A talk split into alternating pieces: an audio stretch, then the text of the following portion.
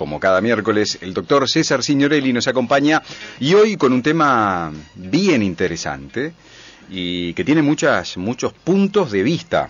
La renta básica, la renta básica universal, le llaman algunos, otros incluso eh, la renta vital. Buenos días, César, ¿cómo estás? Buenos días, Juan Andrés, ¿cómo estás? Muy bien. Renta básica, ¿por dónde empezamos? Bueno, el tema de la renta básica universal es una cuestión que no, no, no tiene inmediatez con la situación actual que vive el mundo. Hace bastante tiempo que se viene hablando del tema. Incluso hay algunas experiencias que nos acercan a esto o hay algunas experiencias en las que se fundaron algunas decisiones, por ejemplo, en la Argentina y Brasil, de hace algunos años, tú recordarás los saqueos a los supermercados en la Argentina, las ocupaciones de, edificios desocupados en Brasil. Que fue próximo a la crisis del 2002, ¿no? Exactamente. Creo que un poquito posterior. Exactamente. Y acá se desarrolló una línea de pensamiento, una línea de pensamiento filosófico, ya existía, pero se tomó o se convocó o se utilizó como argumento el que los derechos se deben concretar en la realidad. No tiene ningún sentido una mera enunciación de derechos si esto no se concreta. Claro. Las constituciones de todos los países contienen eh, grandes enunciados que después deben ser llevados a la práctica mediante leyes y su instrumentación efectiva para que esto sea real, el derecho a la propiedad, el derecho a la vivienda, el derecho a la salud. Si no hay un sistema instalado de salud, esto queda en la nada. Y por ejemplo, en el caso de la Argentina, este, se, en algunos casos, aislados, pero en algunos casos se convocó el concepto de renta mínima para decir, bueno, los supermercados están llenos de alimentos, no los venden, hay gente que no accede a ellos porque no tiene ingresos y amparados en el derecho a acceder a esos elementos mínimos de sobrevivencia, se comenzó a cultivar ese concepto, por ejemplo en la Argentina, de renta básica universal. Bueno, si no me lo proporciona el Estado porque no genera eh, las condiciones para que haya pleno empleo, no me resulta posible, las variables económicas determinan de que no me resulte posible acceder a fuentes de ingresos, no tengo renta porque no tengo bienes, no tengo trabajo y por ende no percibo ingresos, no tengo una jubilación porque no pude cotizar, porque trabajé en negro, porque en fin, porque trabajé en la informalidad, entonces accedo directamente y esto justificó en estos casos, por ejemplo, el ir directamente a hacerse de los alimentos a los supermercados. Estas son situaciones extremas, lo mismo que la ocupación de edificios que se terminaban de hacer en Brasil y eran ocupados. Sí, sí, sí, sí, Se llega a esas situaciones casi... Bueno, llevándolo a la parte rural, los enterra, ¿no? Que, también se hicieron cargo de miles de hectáreas por el simple hecho de que, bueno, eh, quieren trabajar, no tienen tierra y agarran las tierras de alguien que... Sí, que ahí había también un componente... Em, también cultural, que tenía que ver con, bueno, estas tierras en realidad son nuestras. Eh, claro, ahí está, el derecho y en realidad, si las trabajo son, mías también, ya no es porque yo las ocupaba antes y, en función de un derecho de propiedad fui mm, desplazado, porque el derecho de propiedad, una de las cosas que generó fue eso, el ser titular me permitió disponer de la cosa y desplazar a quien, por ejemplo, la trabajaba y tenía su sustento. Entonces acá hay un combo de cosas y claro, diferentes momentos en la historia han ido eh, remodelando o reformulando este concepto de renta básica, que lo que significa renta es un ingreso básico, quiere decir mínimo, y universal quiere decir para todas para las todas las personas. Cualquiera sea la persona haya hecho algún mérito o no para obtenerla. Yo estaba mirando en la eh, en la página de la Universidad de la República, justamente que la red. Eh, ahí va, dice el concepto de renta básica universal plantea que el Estado otorgue a todos los habitantes de un país una suma de dinero que tenga carácter incondicionado, es decir, que no se exija a la persona una contrapartida ni el desarrollo de un trabajo ni prestaciones de otro tipo. Exactamente. Ahora, eso suena un poquito como, como... Pero ese es el concepto de renta básica. Ahí está. No hay que estar de acuerdo con eso. No hay que interpretarlo. claro, y no hay que estar de acuerdo tan linealmente con eso. Claro, yo enseguida que lo leí ya me calenté. no, pará. Lo que pasa es que ahora reflota el tema en mm. medio de una pandemia. Pero y en medio de una pandemia, lo que se está planteando desde diferentes sectores, eh, el Frente Amplio plantea una cosa, el PCNT plantea otra cosa, el gobierno no está de acuerdo con la renta básica. Esto se viene hablando, yo estaba, estaba siguiendo un poquito el hilo de, la noticia. la primera noticia que encontré en, en, términos de discusión, ¿no? En discusión pública, digamos, es del 4 de junio. Exacto. Desde el 4 de junio se viene hablando de esto. Sí. Hay países que eh, estuvieron amagando con la implementación de la renta básica universal. Algunos lo implementaron, pero temporal. Es la renta básica universal temporal, no definitiva. Lo que está planteando la red sí, eh, universitarios es una renta básica universal definitiva. Definitiva. O sea, esto es un derecho humano fundamental. Como, una política de Estado, digamos, algo que Una política de Estado. El gran problema siempre, o el, no sé si el gran problema, pero la gran discusión siempre eh, recae en cómo se financia. Exacto. Porque puede ser una situación, si tú te pones a pensar, Juan, ideal, donde todo el mundo tiene un ingreso y no es necesario salir a robar, Claro. salir a pedir, mendigar, caer en la indigencia. Porque, a ver, acá cuando hablamos de todos, hablamos de todos, ¿no? El que factura una bocha de guita también tendría acceso. Tiene acceso, pero ya la tiene asegurada y como califica por encima de la renta básica, o sea, mis ingresos superan la renta básica, mm que más o menos todo lo ubican en nuestro país en el eje de, lo, de las cuatro canastas o de las tres mil y pico de UI. Hay un proyecto de... Sí, 16.300 pesos es lo que propuso en, en algún momento el PIT-CNT y después lo avaló el Frente Amplio, no en primera instancia, pero después sí como que... Presentó un proyecto de ley, Felipe Carballo presenta el Para 310.000 hogares en principio. Exactamente. Son más de tres departamentos de salto, ¿no? Sí. Que vamos a bancar todos. Y te diría que son 400.000 en realidad son básicamente gente que viene trabajando en la informalidad como consecuencia de la o desarrollando su actividad en la informalidad como consecuencia de la pandemia decae la actividad o se detiene totalmente la actividad. Eso los deja ingreso cero porque ya no tienen cómo saltar o eh, cómo cubrir sus necesidades a través de la seguridad social, de un seguro de paro, en fin, que ha sido el instrumento clásico. A mí me parece, la, acá desde netamente subjetivo, ¿no? Mm. Eh, el número rápido, 310.000 hogares, que era lo que aparecía en la noticia ahí, a 16.300 pesos son 123 mil 123 millones de dólares por mes que tiene que poner el Estado. Está bien, yo entiendo la situación de, de, mucha gente, pero también entiendo que mucha otra gente puede decir, che, ¿y yo?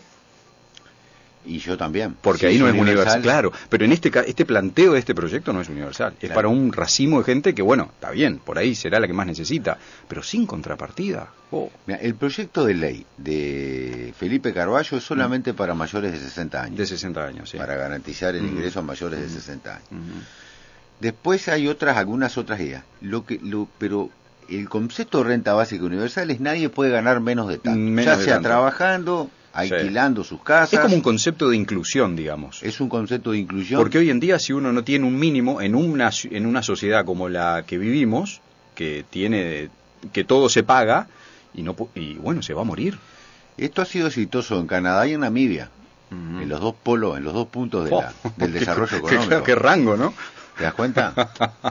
qué rango. Yo creo que va en cómo se implemente en el alcance si es universal, es universal, pero hay otros alcances. Alcances en cuanto te garantizo. Claro. Y también, yo creo que no, la renta básica universal no puede desplazar de ninguna manera la obligación de las personas, que está previsto en la Constitución, de utilizar sus fuerzas y sus recursos para el trabajo para producir. Como en alguna eh, como en alguna ocasión ocurrió con el tema del, del como no me acuerdo cómo era que se llamaba, que el aporte que se le daba, pero bueno, pero no tenía que trabajar esa persona. Se le da como un subsidio, pero era al revés. Era decir, bueno, yo te doy este subsidio, pero vos no hagas nada. Para que no trabajes. Para que no trabajes. Por eso te digo, pero el concepto de renta, lo que pasa es que el concepto de renta se suele asociar inmediatamente, y esto técnicamente no es así, al asistencialismo. Al asistencialismo. Entonces, hay que dividirla. Claro, claro. Pero aparte de esta conversación, esta discusión, este, este debate, si se quiere, se da en un momento en que estamos discutiendo mm. cambiar la seguridad social, mm. desmejorando, mm.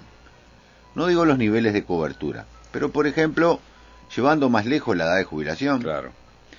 reduciendo los montos de las jubilaciones, exigiendo un mayor aporte de empresas y trabajadores para, porque la seguridad social es un factor de casi podría decirse que de distorsión en las economías, porque son dinero que van a parar en eh, personas que no están prestando una actividad productiva útil, o está desempleado, o está jubilado, o está enfermo.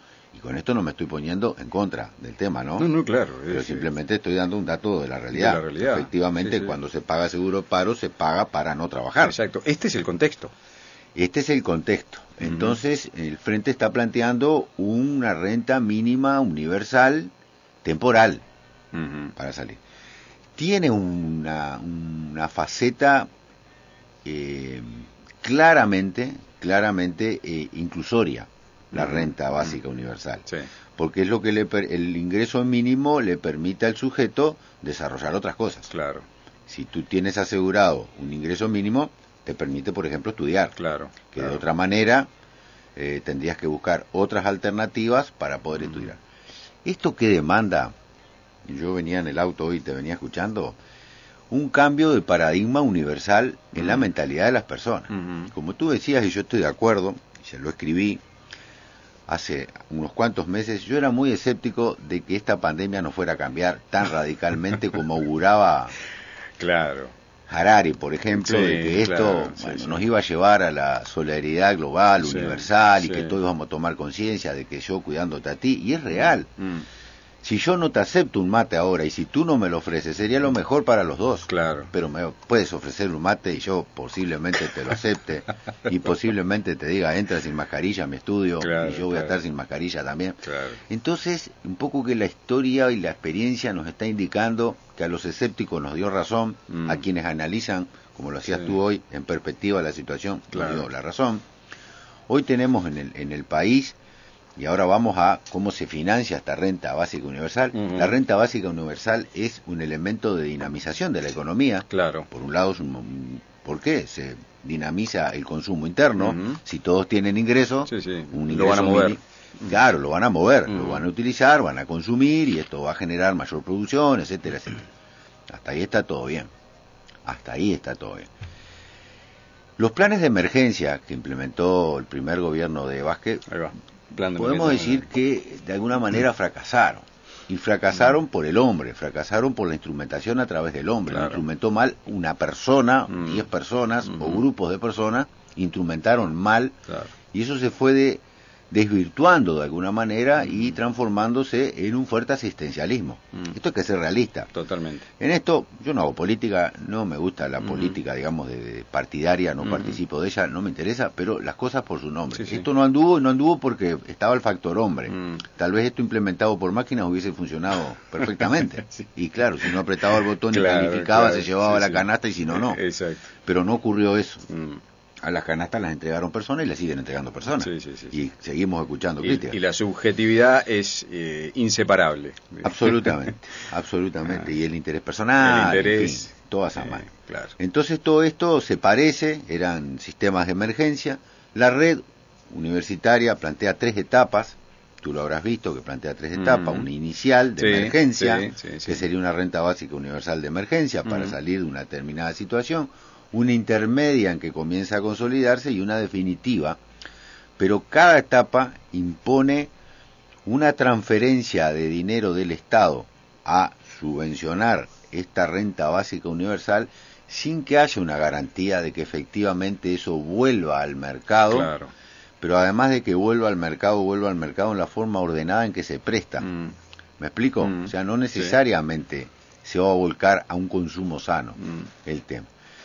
Y acá tenemos experiencias para comparar, comparar de cuál puede ser el comportamiento de los uruguayos y de las personas, pero vamos a poner de los uruguayos porque en otros países funcionó, la cosa funcionó. Claro, porque ahí también hay un, hay un componente, hoy hablamos de lo social, pero también de un componente netamente cultural. O sea, cómo nosotros eh, resolvemos situaciones.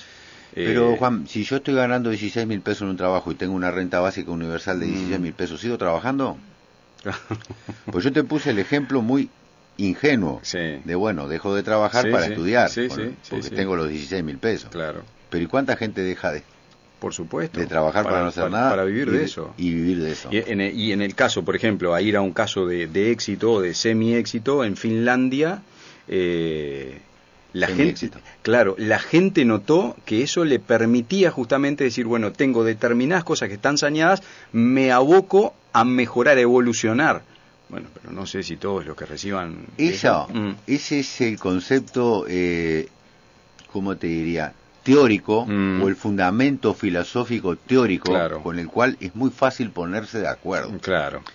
Es muy lírico también, ¿no? Claro. Si mm. esto es posible llevarlo a la práctica, es muy lírico. el, distanciamiento social responsable sonaba lírico y hoy parece ser que era ah, lírico ah, la cosa. Y que si nos cerramos Montevideo, Rivera y alguna cosa más, me mm. parece que, ¿no?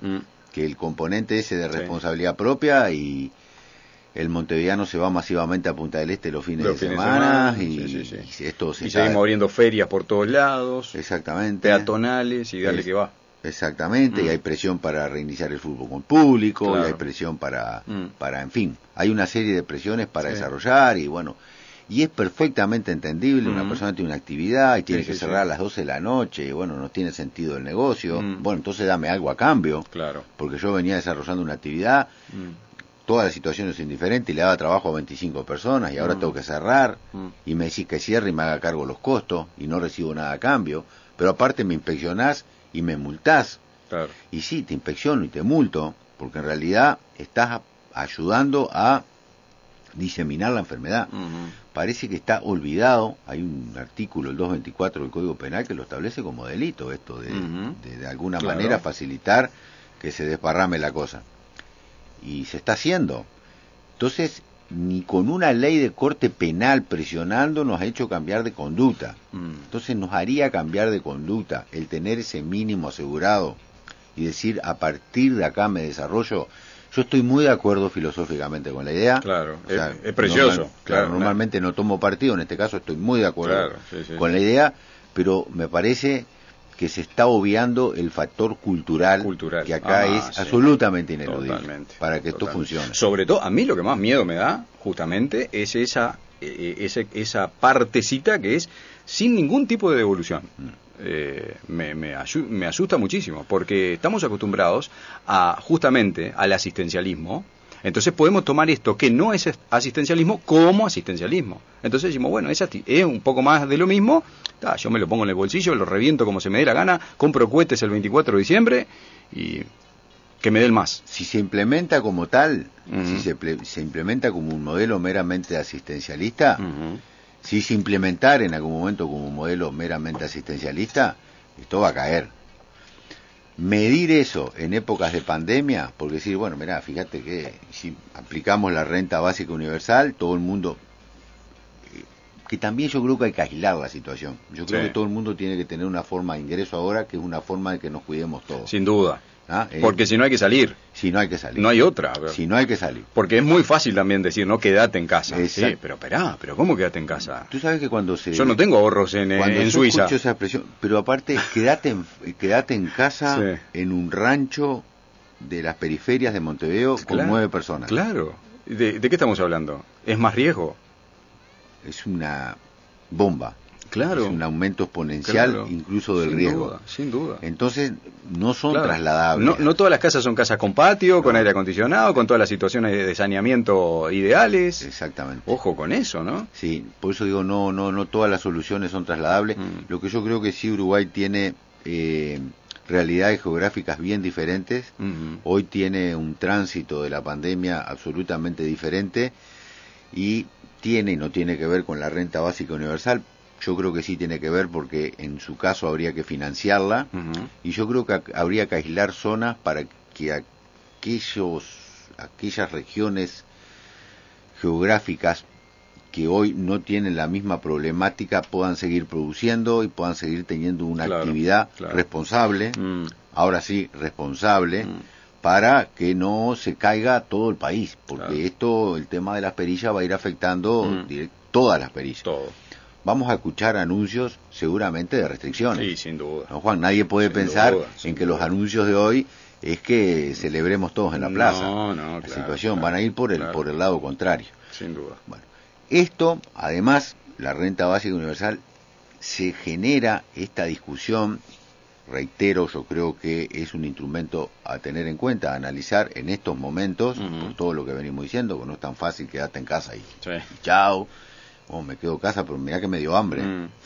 Eh, este, claro. Mira que me, la luz me dijeron que me la cortan. bueno, fue lo que ocurrió en Canadá, por ejemplo, o en Suiza, o en algún otro país que ahora no recuerdo, que decían, bueno, mira, te vamos a dar este, este monto, pero esto es para que vos no te muevas de tu casa. Lo que necesitas es lo pasar, lo comprar, hacer una transferencia y te lo van a llevar a tu casa. Quédate en tu casa. Bueno, pero te están asegurando de que no vas a necesitar nada de lo básico. Bueno, pero la respuesta, la respuesta a quédate en tu casa o el reproche al incumplimiento de quedarte en tu casa, no puede ser te quito la renta si no estamos en la misma. Claro, claro. vas preso.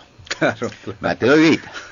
Te quedas en tu buena casa. Claro. Y todavía salís. Sí, sí, sí, claro. Entonces ya la, cosa va a ir por otro lado. Exacto. ¿Me explico? Entonces, acá hay que cruzar varios instrumentos, mm. Juan. Mm. Y este, y bueno, y siempre el, el cuello botella va a ser la financiación eh, claramente quienes eh, promueven la implementación de una renta básica universal están pensando en grabar o en hacer recaer el peso, no en el trabajo, obviamente, no en, el impuesto a la, a la renta de las personas físicas, sino a la renta de las grandes transacciones y de las grandes ganancias y del capital. Básicamente. la pregunta, ¿no? Que no sé si, si es para César Signorelli o es una pregunta retórica o, o es para un economista un país como el Uruguay, en una situación como la del Uruguay, tiene espalda para hacer una, una medida tan magna como esta? Eh, Uruguay podría pensar en una medida de esta en términos eh, temporalmente muy acotados en el tiempo, no como una política de Estado definitivo. Si filosóficamente se afiliara a la idea de que sería un ideal y un objetivo a lograr, debería pensarlo a muy largo plazo mm. en una reestructura de su sobre todo de su matriz tributaria. Mm. La matriz tributaria impacta eh, decisivamente en los niveles de inversión. Todo el mundo analiza, bueno, cuál es el peso tributario que tengo, invierto o, compro bonos, mm. que me da una ganancia o invierto en otro lugar. Uruguay debería repensar, pensar y superpensar el tema.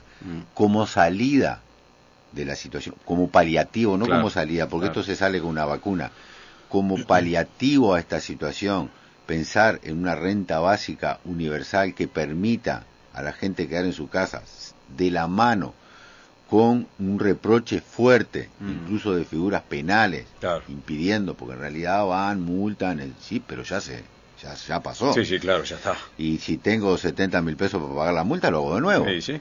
Entonces, este, parece que el reproche no es suficiente. Mm.